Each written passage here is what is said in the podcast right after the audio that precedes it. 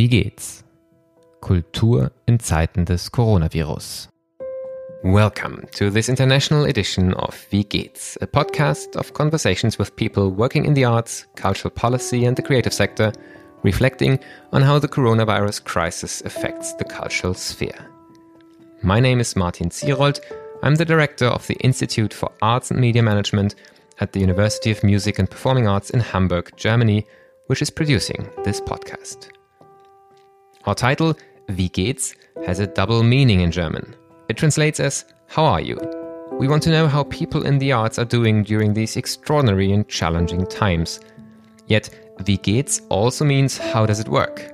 On this podcast, we hope to share fresh ideas, learning, stories, how we learn to rethink our practices and our role for societies as we try to come to grips with this crisis. It's been a while since we last took an in depth look into an international project in this podcast. My guest today is Tim Etchells, the artistic director of Forced Entertainment, a group of six artists collaborating to make original theatre and performances together since 1984. Forced Entertainment is among the best known and best loved performing arts ensembles and have over the decades received numerous awards, amongst them the renowned International Ibsen Award in 2016. Tim is also a visual artist and author whose work has been shown in institutions including Tate Modern, Hayward Gallery, and Witte de With, whilst his performances, either solo, with Forced Entertainment, or in collaboration with other artists, choreographers, and musicians, have been presented in venues including the Barbican Center, Centre Pompidou Paris, Volksbühne Berlin, Tanzquartier Wien, and the Museum of Contemporary Art Chicago, to name but a few. In our conversation today, we will mostly focus on his work with Forced Entertainment, who are currently streaming their brilliant project Tabletop Shakespeare at Home, a retelling of all of Shakespeare's 36 plays, each presented with household items in lieu of the different actors in the plays. The project will continue until mid November with all performances available for streaming and a new play added every Thursday to Sunday night go check them out if you haven't done so so far. I'm connected via Zoom with Tim Etchells, um, the founder and artistic director of Forced Entertainment and also an author of uh, various novels, um, producer of installations and artists, uh, almost in a traditional uh, sense, an all round artist. It's great, Tim, that you find the time to talk to me. Um, and we're going to be addressing lots of, of your work with the company and also by yourselves. But the first question in the podcast is always the same. In Germany, I would be asking, wie geht's? In English, one meaning of that is, how are you? Um, I'm okay. Uh, I, I, feel, you know, it's a strange situation uh, in that I'm I'm very aware that I'm lucky. Um, you know, I have work that I can keep doing um, at home and um, income from that. Uh, and my work doesn't oblige me right now to to go out into the world or be working every day in the supermarket or um, you know as an as an Uber driver or you know anything of that kind. Um, so I feel you know really lucky to to to have this different kind of space. Um, and of course, it's weird because suddenly, you know, I, I was traveling a huge amount and working in lots of different contexts internationally uh, and nationally, and now suddenly I don't go anywhere. And uh, nothing is, in that sense, nothing is happening. A lot of work has stopped, everything's postponed or cancelled. Um, but nonetheless, uh, you know, there are things to do and there's interesting work to do actually. So I, I feel, yeah, lucky um, and uh, I guess a bit of course, unsettled by everything that's happening, um, but doing okay, you know. yeah. Um, one question before we we like focus uh, on the artistic work and and the implications the COVID crisis has for that um, in terms of artistic work, but also in terms of the like social context, also the economical context.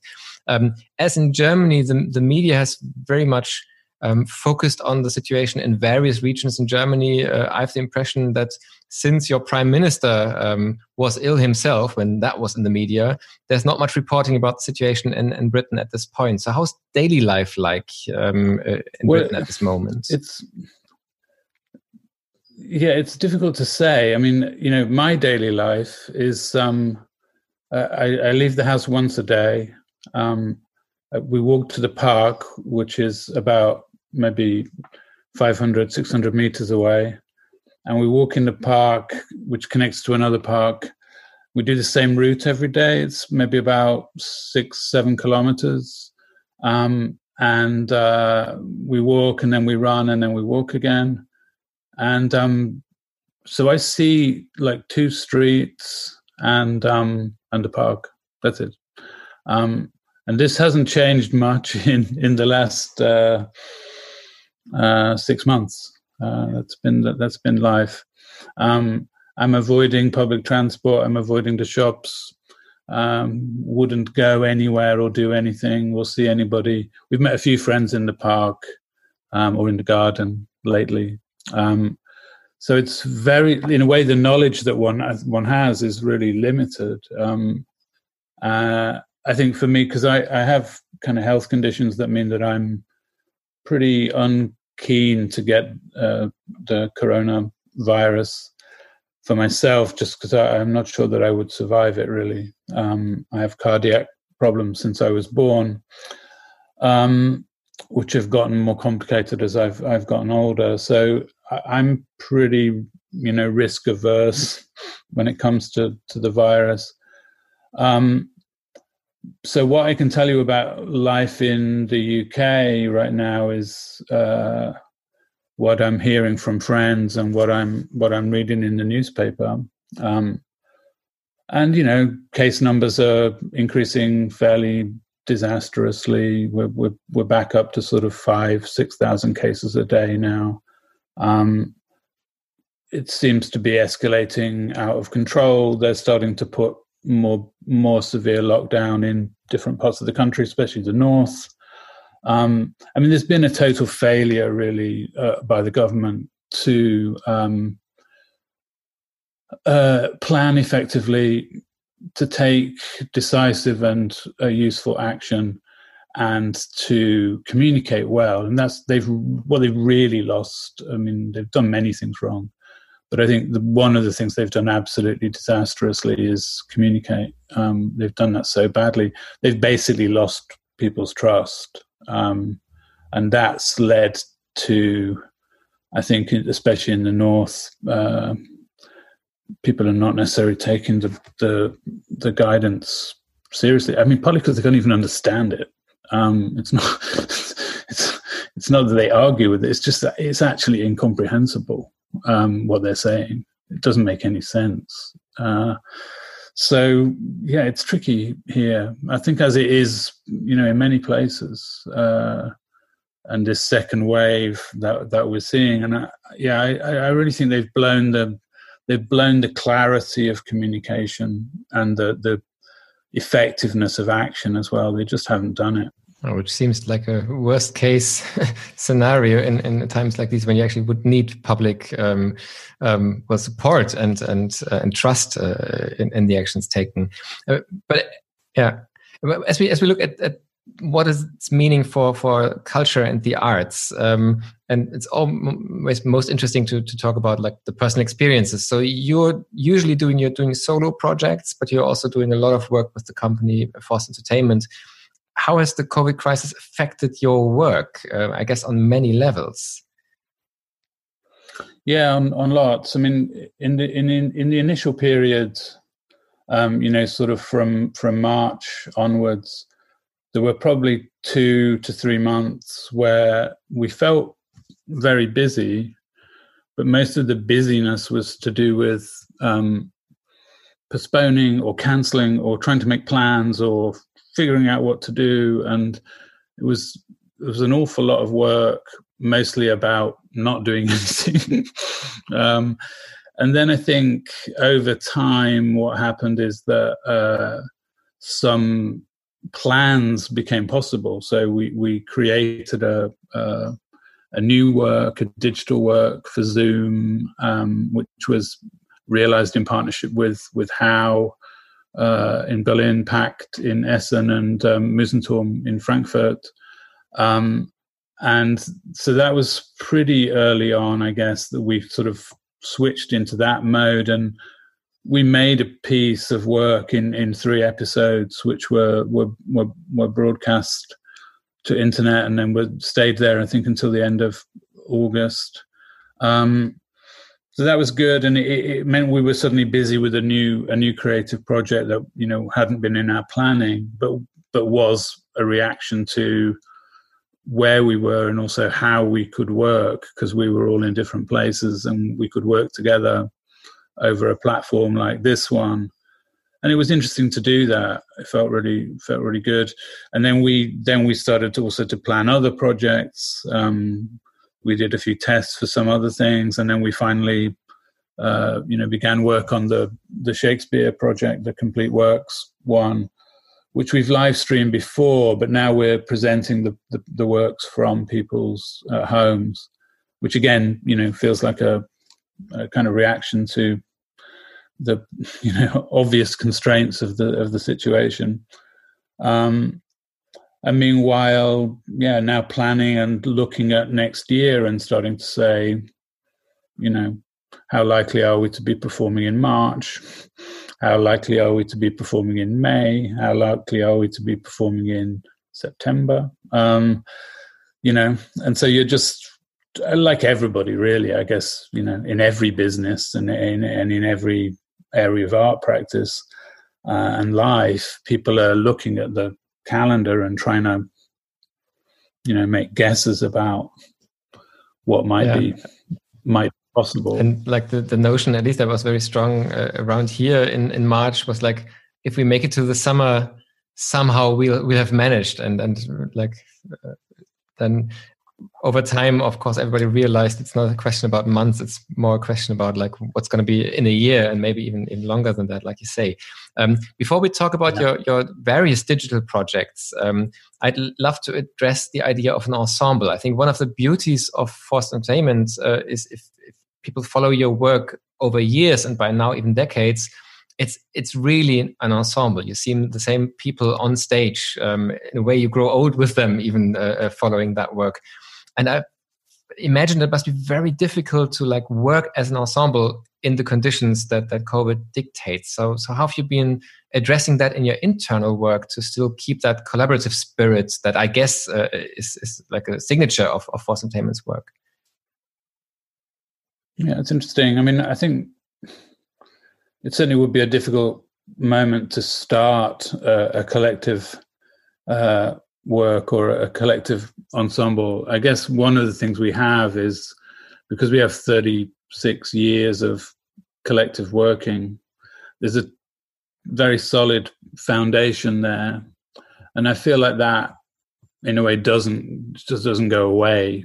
Um, so we might be apart in you know in the normal year because maybe a couple of people are touring a particular work, other people aren't involved, uh, or a chunk of the group are doing one thing. I'm not there. We're not necessarily you know together all the time anyway, even if we're busy, which we often are. Um, but as soon as we're back in the rehearsal room, of course, all of that history and all of that shared knowledge comes back. Um, I mean, I think what we have been doing is is you know we've been meeting probably at least once a week, if not more often, depending on what we're busy with online to to talk about projects or to make decisions, but also I guess to catch up and to sort of see where people are at. Um, and you know, this is a weird space, the, the digital space. Um, but in some ways, I don't know, we've been working, of course, all of us have been working to some extent remotely on projects for a you know, a long time. And uh, there is a there is a a way of being here and of sharing uh, communication and thinking together. Um, it's different but it, it's it's possible. Um, and you realize very quickly what the limits of this are. And I suppose you start over time, you start to find ways to um, get around those. I mean, you know, what's interesting that one one of the things that we notice is that when when we're working in the in the real world, um, in the rehearsal room, there's a lot of silence um, because people, we, you know, a conversation will get to a certain point, and then people will just sit. And anybody who comes to observe us rehearsing is always a little bit terrified by how much of the day can go by with people just sitting there like you know not saying anything. Zoom zoom doesn't like that. Um, it's very very hard as a group to sit in silence in in, in zoom. Um, maybe that's a good thing. Maybe it's keeping us chatting to each other. But um, it, it's interesting the difference that this this space kind of imposes on on the work I say I'm glad that we've got the structure there already. You know, the, the, the years have already been racked up. I think we rely on that uh, we're burning up the reserves that have been there for a long yeah. time. Yeah, it's it's, it's fascinating um, how like the, the digital obviously leads to another kind of communication. Um, would you say that gets visible in in the productions for somebody who just like viewed um, some of that work online? Um, is it a different artistic product due to the different process of communication in the in the rehearsal phase? Well, I think certainly end meeting for all, which was was made as a um, a sort of you know one word, one one sentence description of it was that it, you know it was a, a sort of Zoom Zoom meeting gone wrong, um, or a you know it was almost like the idea that that the six of us had been in some state of isolation and quarantine. Uh, for a very long time, and uh, this was the only communication that was possible.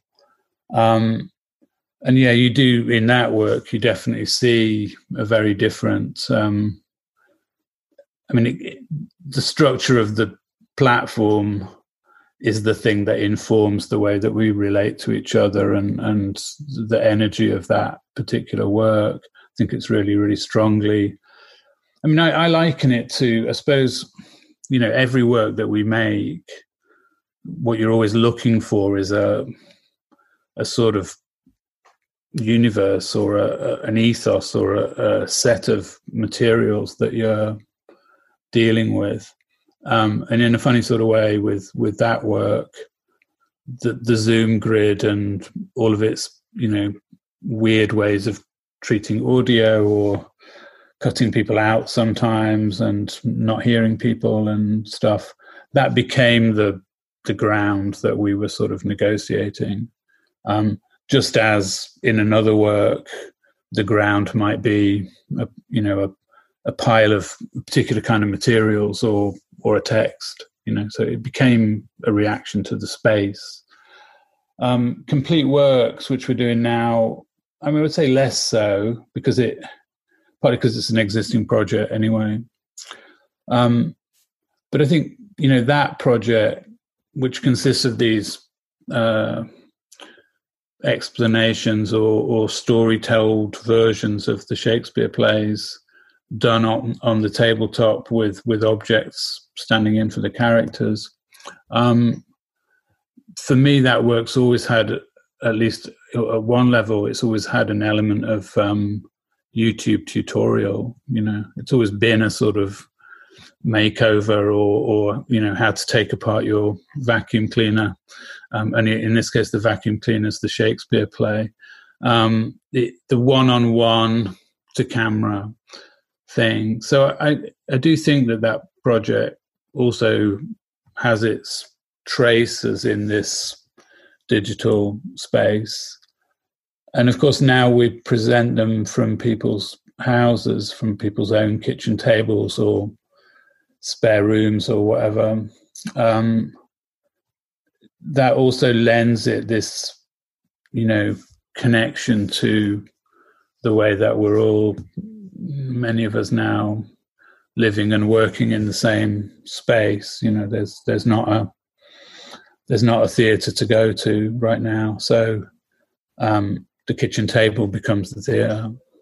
Um, so in that sense, yeah, I think it, it, they do speak to and come from this moment that we're in yeah. right now. And talking about the tabletop Shakespeare, um, which is something that I think will go on till November, so people can really watch uh, past productions um, that are still there, and there's more coming up uh, over the next few weeks. And I really can recommend it. I've I've seen the production um, in the theater a while ago. Um, not all of them, obviously, but but but a number. And I've seen some streams before the COVID times of it. And already mm-hmm. before COVID, I, I was amazed how that production, in a way, seems so theatrical if you see it in a theater and in a way mm. to me and i first saw it live really represented what theater can be if you really reduce it to the presence of a person and the power of narration mm. and, the, and the power of like really magically transforming objects into characters and at some point you really feel like the energy between objects um, that are just there, uh, mm. put on the table so it's it's so theatrical it so relies on the presence on the one hand and then when I watched the stream for the first time, I felt like it's it's one of the very few theater performances that I actually can stand watching for the full time on a screen because it also does work like you say, almost like a YouTube video, um, where there's uh, uh, like the, the, the, the, basics of, of Shakespeare explained. And actually, I uh, I really hope you're going to produce that uh, uh again when my kids go uh, to school. I will have Shakespeare uh, on the curriculum because I think that's it's one of the best access points you can find uh, also.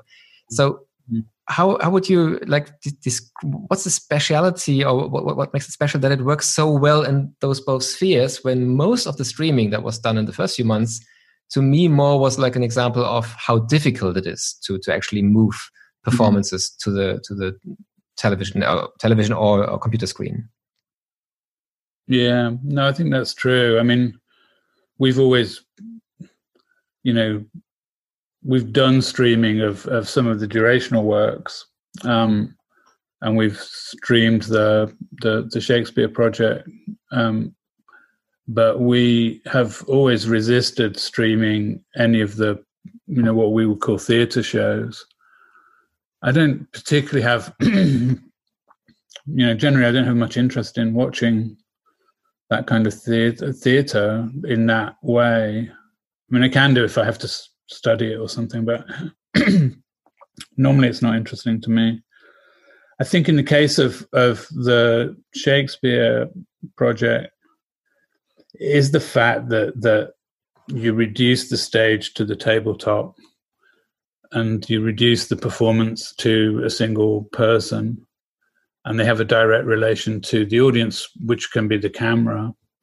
Um, and because of that, it, it has a sort of weird, you know, electronic intimacy um, that somehow does, you know, relates to theatre, but it also does relate to the sort of presence that people have in, you know, in YouTube tutorials and or vlogging um, so I think it just suits the form, and I think that's always for me. That's always the with every project. What you're trying to do is to find a a match between you know what the work is, what the content is, and the form. And those two things are so indivisible, actually. You know, obviously, that you know you have to have the right has to be a perfect fit there. Um, it's interesting. We we did some experiments. One of the things we did in maybe May or June was we we did some experiments with existing durational works that we have. So, and on the thousandth night, which is the the king's storytelling piece, and Quizoola, we tried those on Zoom with people in different places just to see what about them was working and what was not working. Um, because we had sort of, I suppose initially we thought, oh, well, we could maybe we could do one or both of those online just as a as a as an offer. Um, and interestingly, and on the thousandth night, we just we worked for a couple of days on that, and at the end of those two days, we said we're never going to do this in this format. It doesn't work um, because it it doesn't know who it's talking to. Um, there's nobody there. um, and that for that piece, it's absolutely crippling. Um, whereas Quizoola, because you're chatting to another person, you're asking each other questions. There is that feeling when you're watching it that you're sort of peering into a private conversation. And dynamically, although there's no audience, it means that the two performers can backwards and forwards between each other quite happily. Um, so we felt like okay, Quizoola is really an option. So we may we may do that sometime, maybe in December or, or in January or February or something. But um, Thousandth Night, The Kings, no, it was it was just. But that for us, that's really the thing is that we absolutely wanted to test out what the dynamic was in this new space, and we've just made a very you know complete decision that the form wasn't really suiting the the, the material of that of that work, um, which was that's pretty much how we approach everything. I think. And in that context, uh, I'd also like to know how you see or uh, envision working in the digital sphere post COVID, when actually it's a choice again and no longer like the only uh, space that's that's really available. Because it, it sounds to me like that even the distinction between stage and digital isn't the the most important one probably but rather like the material and the idea and then that will find its form. At the same time i think hardly any theater works that way at this point. Most uh, will want to go back on the stage as soon as possible and and see the digital more as a surrogate um, of of what they like can do at this point but really don't want to embrace fully. So so how do you see your own path going ahead uh, in terms of digital work? Yeah that's interesting. Um uh, I mean, interestingly, we're we're we're working on something new, which will open in uh, probably open in March next year. Um, all things being equal, let's say. Um, and one of the things we found is that we're in, in the work we're doing right now. I'm not sure how long this will last, but at the moment, we are being drawn into conversations about laptops and screens and things. And it's interesting to me because we we haven't, and this is for a live work, um, because we haven't really been doing that on stage for a long time. And back in the sort of early '90s or so, we were quite often seen with a, with some video monitors knocking around. Um, but it's been a long time, um, and I sort of feel like maybe that's the relation to the screen, the relation to the camera, those things have slightly come back on our radar collectively because of what's been happening. Um, I'm sure that we will keep working on that and we'll keep working on things that are intended as, you know, pure digital. Um, it's interesting to think, you know, it is interesting to think what what you know, this idea of an afterwards and, and and how things will. I don't think anything will go back to being the same. Um, I think liveness will be different, and I think digital will be different as well. Um, I think one of the, I'm thinking about it a lot in terms of okay, what if in in really broad terms, what effect is this strange hiatus uh, going to produce, not just for the arts, but I mean for for societies in in, in the broadest sense. And of course, it's too it's too early to know really, because I think it takes time to process these things. We're aware right now of some pretty immediate reactions or sets of thoughts, but I really wonder what what will happen. to the to the different generations who've been impacted by this in different ways. Um, you know, you take somebody like me. I've, I've, probably been in motion constantly for thirty years. Um, you know, probably in that thirty years, I've been somewhere different at least every fortnight, if if not every week. Um, whether it's London, Sheffield, Brussels, or or you know Paris or, or Berlin or further further afield. It's it's been constant, um, and now suddenly there's six months where I've not been further than the end of the road. Um, and in some ways, I, you know, I don't mind it. Um, I miss a lot of things, but I'm also interested in this slowing. Um, so I do wonder, you know, what this will mean. I don't think we know yet. We won't yeah. know for an, we won't know for a year or two, yeah. really. No, I, I, definitely agree. I think that's uh, some point in hindsight. Maybe the narrative will, will emerge that uh, gives meaning to it in, in, in, one way or the other. I, had a conversation with a friend a while um, who's same age uh, like me, and he remembered the Chernobyl um, um, uh, uh, nuclear crisis in, in a way as something mm. of his childhood um, where suddenly daily life was disrupted and and you looked at the rain and thought oh maybe this rain might be contaminated. This rain could be dangerous although i can't see it. It's, it looks like the same rain.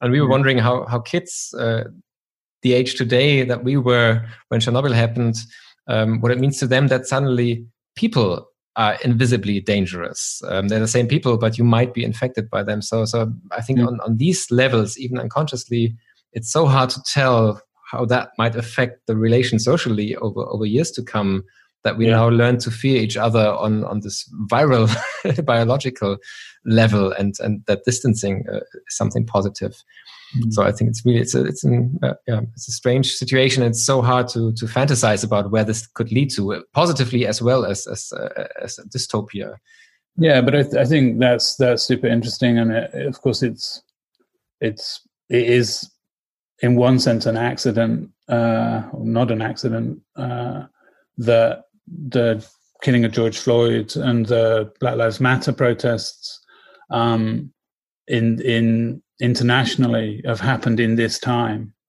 Uh, so you've seen this amazing tension between all of these reasons to stay apart, and then all of these urgencies about uh, gathering and coming into public space to protest and to demand change.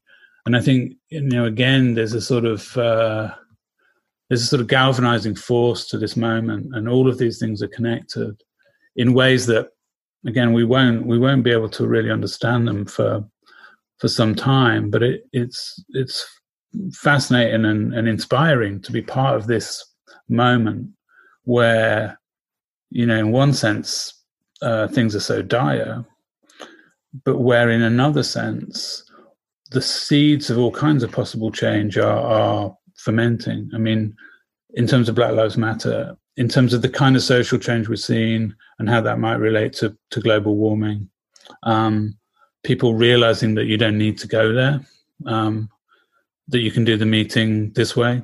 Um, I think there's going to be a, an impact there. Um, I think it, it's sort of in a way, I mean, it's maybe being too optimistic to think that it's, you know, is a reset point. Uh, of course, the urgency in some quarters is to just get back to normal um, as quickly as possible. But I do think that there's an opportunity to think otherwise yeah. and think about what what something other than return to normal might be. Yeah, and in some ways, it's even hard to, to use the word normal the same way as we would have uh, quite naturally uh, uh, um, before for, for that moment, because so much doesn't look that normal anymore, even even from the time before the COVID crisis. Um, mm-hmm. Has your view of the role of the arts or artistic wor- uh, work for society changed due to this very special conjuncture in a way, and then this feeling like there there could be a seed of, of multiple possibilities that probably wasn't that uh, that, that, tangible um, uh, even a year ago. Um, do you think artistic work should, should reflect that, or has another has a has a different role or task even in that time, or um, hasn't that changed in your perspective? Perspective. Uh, I, in some ways, I think it's it's sharpening. That's what I would say. It's sharpening my sense of what artwork and artistic uh, practice is about. I don't feel it's completely changing it because I think I suppose I you know I come from a, a place where you know on the one hand um, I feel like the work with the company um, is is expressly uh, a kind of open research process. Um, we've never set out to make a performance really about anything. Um, I even struggle with the idea of aboutness. Um, I, am committed to, to working with the group and in my own work on projects that arise from uh, practice in the studio, um, from discoveries, from material that sort of fascinates or grips one for reasons that one can't understand. And because of that, uh, you know, I'm always slightly dubious about uh, a kind of didactic or, or um, uh, yes, preconceived idea of the work as, as having a kind of didactic function because I don't trust it really. Um, I trust that I see something in the studio or I see something on the page that's got a a kind of claw that grabs me. This I totally trust, but uh, more than that, I don't trust. But you know, paradoxically, I think in parallel to that, um, I have always believed and, and, really believe even more strongly now that um, this open research process is about uncovering uh, material that somehow speaks to the cultural moment, uh, somehow speaks to the political urgencies and, and um, necessities of the time. So shows like Real Magic or or um, Out of Order, which are the, the two larger theatre pieces that we've produced most recently, you know, there was no intention with either of those pieces to make a piece that was somehow a reflection on our current political and social uh, ills. But I think in the end, both of them do do that, and I think everybody who sees them recognizes that, that their dramas about certain kinds of stuckness, certain kinds of violence, certain kinds of cultural repetition, um, and certain human impulses to escape or subvert or get out of those. And you know, and again, so it's for me, it's interesting that there's the, the sort of on the one hand, there's a commitment to this rather open research, and on the other hand, there's a belief that that's the thing that gets you to the material that speaks in some way to the situation that we're in. Um, but you know, the, the thing that's sharpening for me is that that um, you know, the art and politics are deeply linked. You know, um, and that I'm I'm not interested in. Uh, I suppose the frivolousness. It, what what matters to me is work that's uh, amplifying and reflecting on and um, speaking to the situation that we're in. I mean, and it might be doing that in, in strange ways. That's that's a commitment f- from me. Um, but I think we have to be dealing with what's happening um, on on all the levels that it's happening. And I think this strange space that we're in, where we can't gather um, where we can't uh, collectively go through the sort of journeys that we go through normally in normally in theatre. Um, it, it, maybe it makes me hanker, uh, wish for that space because it's the space where we're collectively uh, in a conversation of a sort about where we are and what's what's needed. Yeah, and I think I can really relate to this idea of of not being didactical about it. I mean, in the in the end, if theater just is a speech uh, that could have been written in an essay, um, it gets uninteresting very very quickly. But this this openness and this relation also, and op- openness to different uh, relations, I really find that uh, embodied in, in the work uh, uh, that you do. Also, um, my probably like like a huge question and also maybe a depressing question potentially uh, but i think a question i need to ask is how do you see the potential to to to deliver on this openness uh, uh in the future as i guess in britain like in many countries and also in germany artists um, are really like uh, uh, um, well in economically uh, in a crisis that they can't even sustain uh, a few more weeks or, or, months potentially. So, do you see? Um, is there any optimism for you that that the artistic world will survive uh, in such a diverse way and, and lively way through this crisis in, in terms of like the, the economical and social context um, with no no income, low income, and, and all the all the challenges that there are around right now.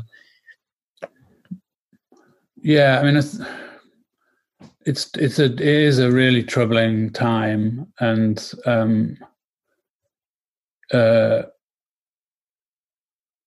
I suppose depending on where you look, the, the situation, I mean, in the UK anyway, the, the situation's slightly different. Um, so you have the, the bigger institutions who have reserves uh, financially. Um, they have large numbers of precarious staff that they can get rid of, uh, which they are doing. Um, and they can protect their sort of core uh, mission at a at a human cost that's uh, quite hard to justify. I think. Um, you have other organizations that are a little bit in between in the sense that they they have a little bit of structure and a little bit of money and a little bit of security maybe to last until march next year or something um, they're not on the emergency list right now but they will be um, so that's another worry. And then you've got the huge freelance scene, and that that scene has been extremely poorly looked after um, by this government, anyway. Um, some people have had some support, uh, some not. It's fading out now. It's fading out in in October. Even the support that there has been. So I think probably October, November, December is going to be bad um, because even people who've had a little bit of security through this period will lose it. I think a lot of organisations will go down in, in October, November, December because the government support's going, and after that, it won't make any sense for them to continue. And the freelancers also, it's uh, it's a very severe situation. Um, so, in that sense, I'm quite pessimistic. I mean, the optimism I have is is slightly different, which is that I I think artists will find a way because they do. Um, that's not to use that as an excuse for a sort of negligent government policy or for, for lack of economic support. But I think people with urgencies, people with creative urgencies, artistic urgencies, um, find ways. Um, I think the loss, the loss though, is that it's is is of course that it's easier to do that if you come from an already privileged position, you know. So middle class white people will find it easier to keep on in the arts. People, working class people, uh, black people, people of color, um, who whose economic position in the first place or social context might be different will find it harder to do so. And that's going to be a real damaging loss because it's bad enough anyway as far as the diversity of the scene goes. But this what's happening can probably will only make that worse to be honest. Um, and that's horrible. It's really horrible like to ask a question what can somebody who can not considers themselves an artist but rather like an audience uh, interested in in like participating um, um, on the level of like like a, a viewer um, um uh, what can they do? I, have I've seen that you do the streaming for example for free but there's a possibility to donate. Um, is that something that gets to a level that's relevant for the work you do that actually the donations um, ordinary people do after watching a stream uh, a serious income in a way uh, uh, for for Forced Entertainment's business model in inverted commas? Or what other kind of support uh, uh would you hope for from your audiences? Um, well the, the financial element uh, we've we've rarely done that in the past. I think we maybe on one previous occasion we put a call for for donations around again around live streaming. It's I suppose that's a you can see that as a kind of testing the water really to see if there's a way to replace any part of the income that we've lost uh, from all of the touring that we would have been doing um, with revenue from streaming. Uh, most, I would say, generally speaking, that's not a huge uh, financial uh, impact. But on the other hand, uh, the ecology financially of the company's fairly uh, delicate. So actually, small amounts, you know, can make a difference as time goes on. Certainly, um, and I think it also pays to be at least putting that possibility there. Um, and we're, know, we're really, I think, grateful for people who've been able to donate uh, to to support the company and the work that we're that we're doing. It's slightly alien to us. I mean, we're not we're not based in America, so um, that the whole public giving and donations culture is it's not it doesn't really have a a, a ground here in in the UK, but it does it does have it in some other places, and and I think it can be a part of what we do going forwards. Um, we'd rather that, I suppose, than than try to sell tickets for things online. Um, we don't want to get into a kind of pay per view model. We, we're committed to the idea that that work goes onto the internet and it's free if people want to watch it. Um, that feels important right now. It's more important to reach people than to make a gamble on trying to squeeze five euros out of everybody that watches a, a Shakespeare online kind of thing. Um, but what can people do? I mean,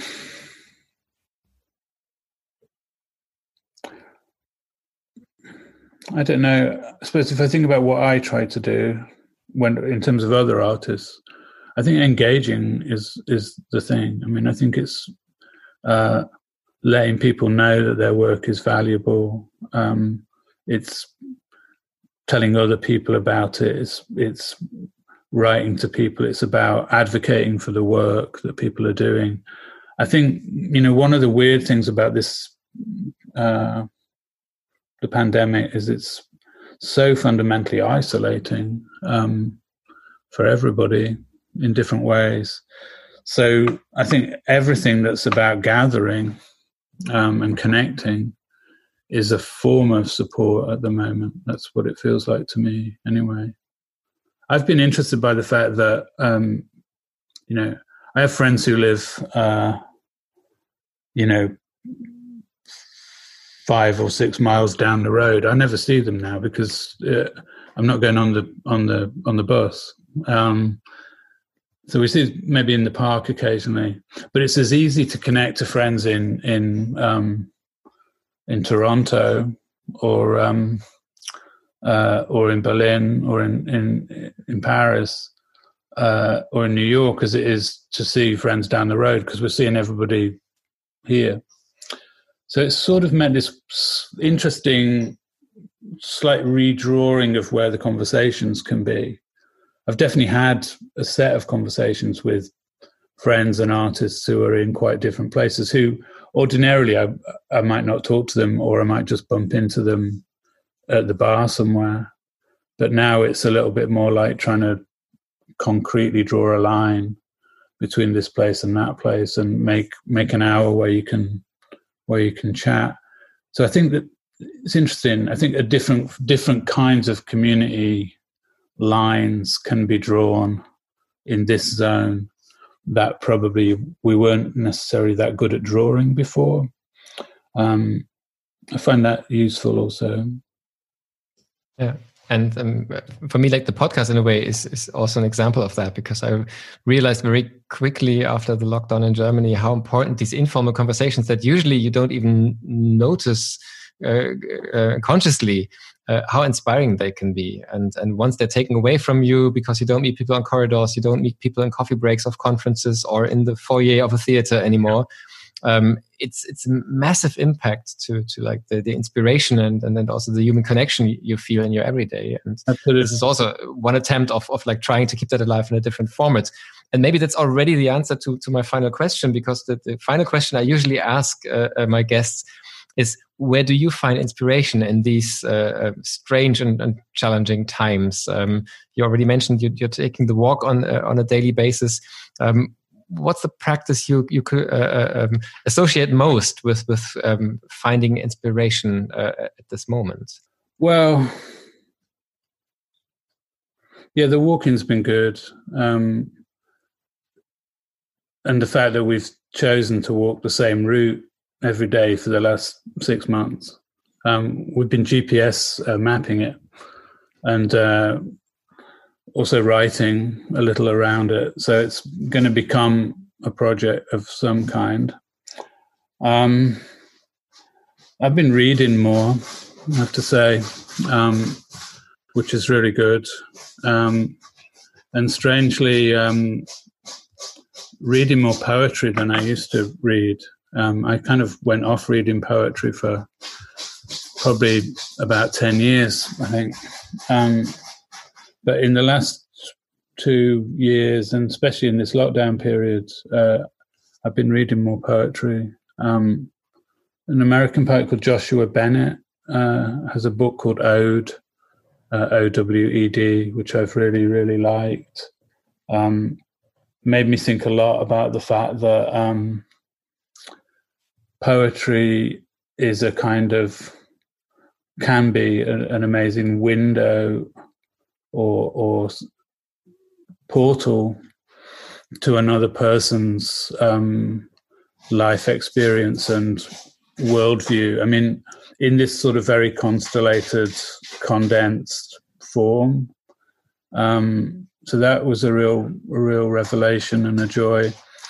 And it also made me think about poetry in the sense that that it, it contains knowledge in a a way that's maybe just very explicitly linked to form um, and to its own sort of unfolding on the page and, and in time.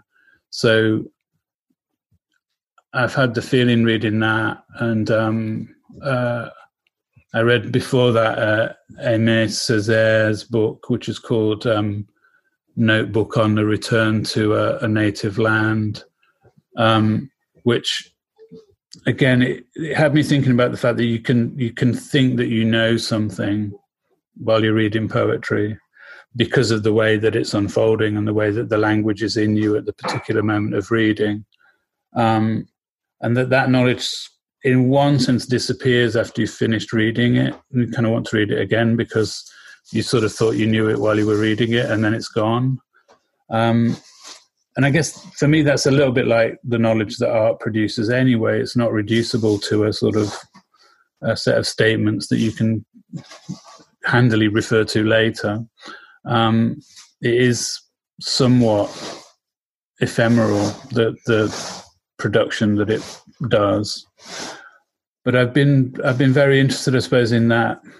I think it's also how performance works. Um, but I'm very interested in that sense of of these very powerful but nonetheless slightly intangible knowledges. Maybe that's the kind of thing you start thinking about when you haven't left left the house, uh, uh, except for once a day in five months. Um, it, yeah, sorry. Yeah no thank you very much. Thanks also for for sharing uh, uh, the, the, tips. And we put the links uh, online uh, in the show notes for the for the podcast so that people can uh, look up the two authors here and, and poets you mentioned. Few of the Joshua Bennett pieces are um, online a place i think it's poetry foundation. Um, there's one in particular called the book of micah um, which is a great a really great poem um, but they have two or three of his pieces there definitely worth a look. Yeah, great. We put the links online. Um, so Tim, thank you very much for your time and uh, for like having this conversation. Um, if you want to, if you if you like to, um, one idea is to have revisited conversations in a few months' time to see where things are going. We've identified a number of topics uh, where we felt like it's going to be interesting how things proceed. So I might approach you uh, uh, next year to have another conversation if you want to. For today, I just want to say thank you, and it's been really great talking to you. Thank you, and yeah, I'd love to love to chat again in in a few months. That'd be lovely. Yeah. This was the 57th edition of our podcast, Wie geht's? The Cultural Sphere During the Coronavirus Crisis. We will continue to produce English editions. These and all previous editions can be easily accessed through the website covid-culture.com. Next week, we will continue looking at the performing arts in a conversation with Amelie Deuflhard from Hamburg's Kampnagel Performing Arts Center. This edition will be in German again. I'm looking forward to my next conversations. Take care. Bis bald. Passen Sie gut auf sich auf.